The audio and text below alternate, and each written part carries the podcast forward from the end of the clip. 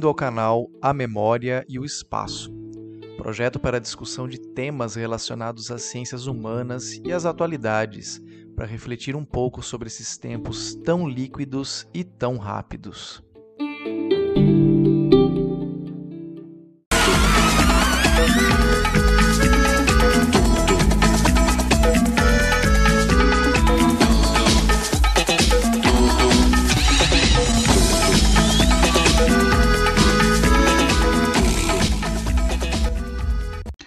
Uma geração inteira de jovens e adolescentes se debruçava em frente à TV nos anos de 1990 para assistir ao Mundo de Bickman, um dos primeiros programas de grande alcance a trazer de uma maneira lúdica o que era ciência. Os anos de 1990 foram a última década do século XX, que foi o chamado século da ciência. Clonagem, fissão nuclear, televisão, antibióticos, computadores, celulares, satélites espaciais, o Homem na Lua. O século XX foi, sem dúvida, o século no qual o Sapiens mais conseguiu domar a natureza. Mas o que é ciência? Esqueça um pouquinho da figura de Albert Einstein, ou ainda alguém de jaleco branco segurando tubos de ensaio coloridos. Fazer ciência é produzir conhecimento utilizando. Esse método é método científico. Pergunta, hipótese, objetivo, obtenção de dados, sua interpretação e suas conclusões.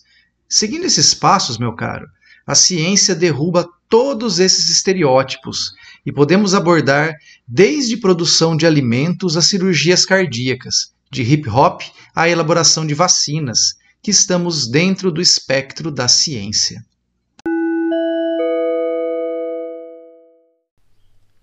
A origem do racionalismo no mundo ocidental ocorreu na Grécia Antiga, através de uma evolução na busca humana pela compreensão do mundo que envolveu a mitologia e a filosofia, para resultar posteriormente na lógica aristotélica, que se baseia na análise das premissas de um argumento para produzir uma conclusão lógica, ou seja, coerente. Metodologia, por assim dizer, descrita por Aristóteles em sua obra Organum.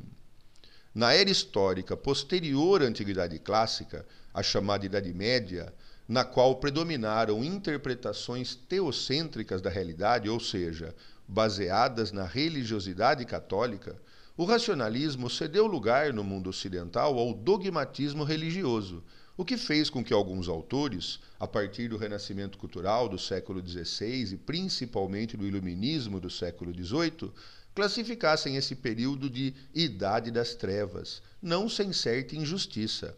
Afinal, foi também na Idade Média, na Baixa Idade Média, a segunda fase desse período, que foram criadas as primeiras universidades europeias. Essa iniciativa, promovida na época pela própria Igreja, buscava compensar o significativo atraso do continente europeu, na época, em relação a outras civilizações, como a árabe muçulmana, por exemplo. Na Idade Média Ocidental, esse império, o Império Árabe Muçulmano, que dominou a partir do Oriente Médio um vasto território que abrangia, além de partes da própria Ásia, o norte da África e a Península Ibérica na Europa, atual Portugal e Espanha, a ciência era valorizada, com destaque para a matemática, a química e a medicina, graças ao apoio de mercadores ricos e das próprias lideranças muçulmanas e ao conhecimento da cultura grega do período anterior e, consequentemente, da lógica estabelecida por Aristóteles. Esse incentivo na Idade Média do Império Árabe à produção científica destoa da visão que temos hoje sobre os muçulmanos. Voltando à civilização europeia da Baixa Idade Média, período de transição para a Idade Moderna, as primeiras universidades criaram as bases para uma nova grande transformação na busca pela compreensão do mundo e de suas regras, o renascimento cultural e científico nos séculos XV, XVI e XVII, que pretendia romper com o teocentrismo medieval e retomar os valores e a cultura greco-romana antiga. Foi nesse movimento que surgiu Galileu, considerado pai da ciência moderna, por combinar o empirismo, ou seja, a observação dos fenômenos, com sua descrição teórica, resultando em leis expressas em formulação matemática, metodologia aperfeiçoada por Newton no século XVIII.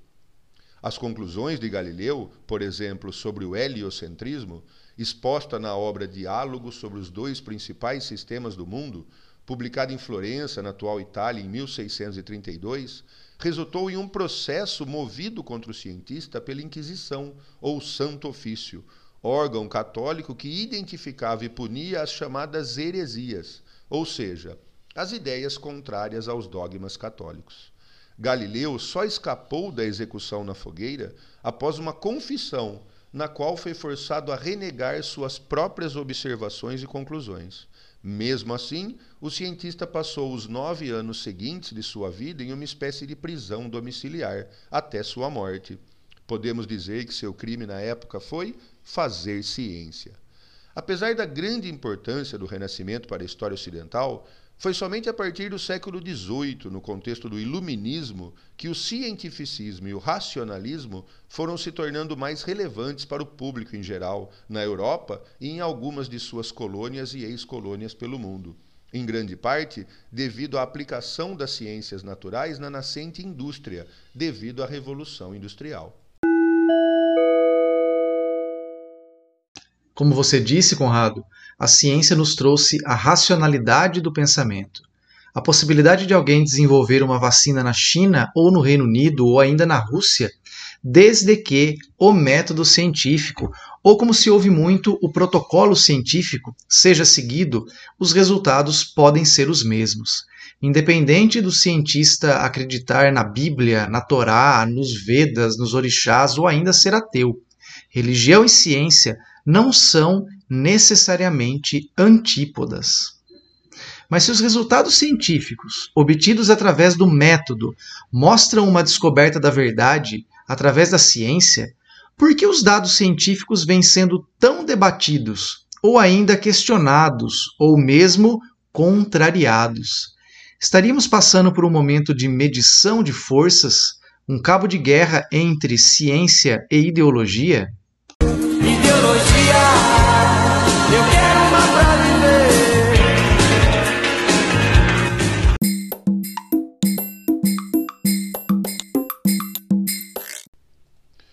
Segundo o renascentista Francis Bacon, um homem que começa sua investigação com certezas terminará com dúvidas. Já aquele que se satisfizer em iniciar com dúvida irá terminar repleto de certezas.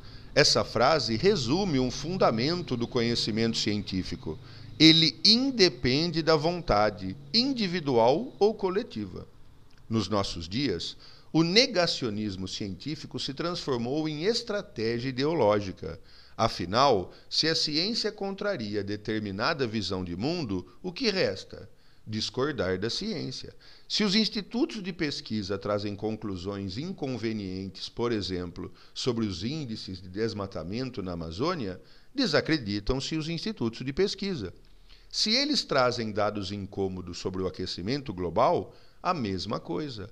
Ou seja, se a realidade não atende a determinados objetivos e a determinadas expectativas, hoje renega-se a realidade. E as estratégias para isso atualmente são muitas.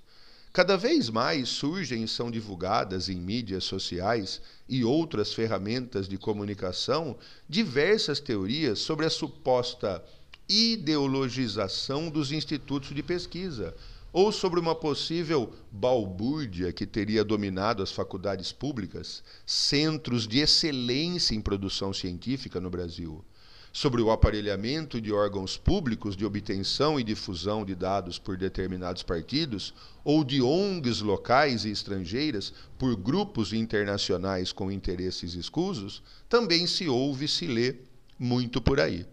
Atingimos, em pleno século XXI, com o impulso da internet, que ironicamente foi criada exatamente para linkar universidades e outros centros de pesquisa, um dos momentos de maior negacionismo científico da história, seguramente o maior dos últimos 300 anos.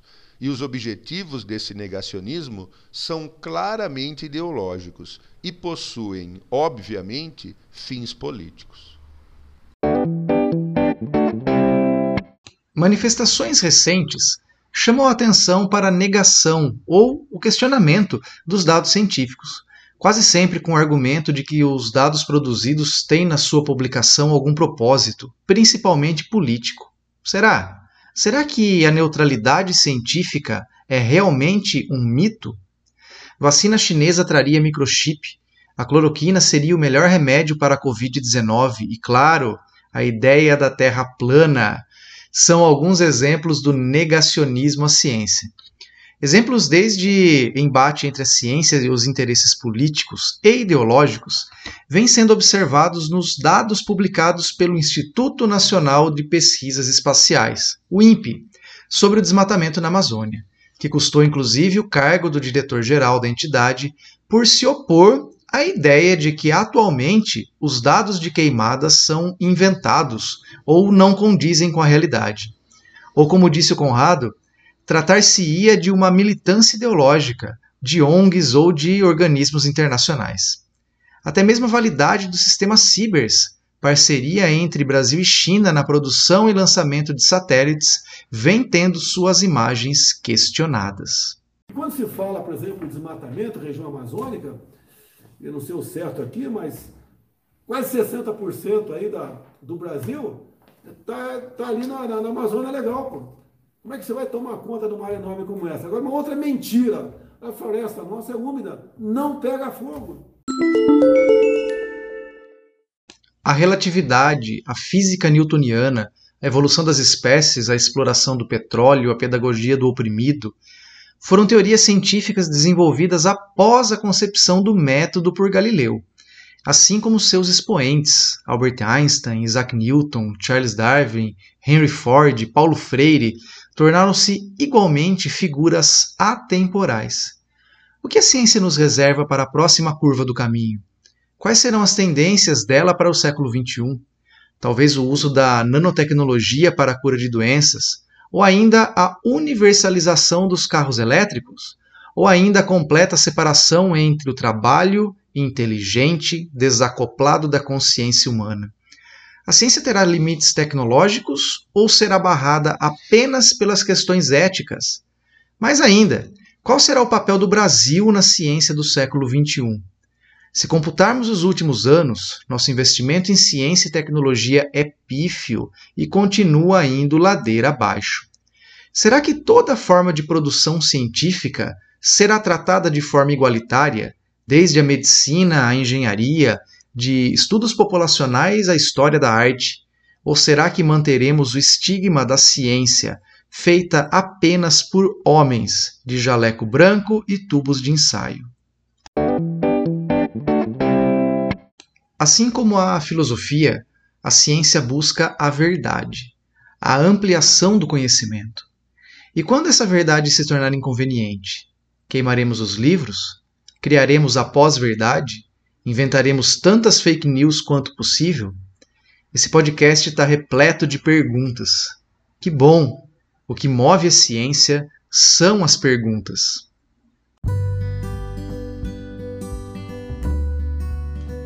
E esse foi mais um episódio do canal A Memória e o Espaço, idealizado e produzido pelos professores Conrado Ferrante Bichara e Éder Paulo Spati Júnior Obrigado pela audiência e até a próxima.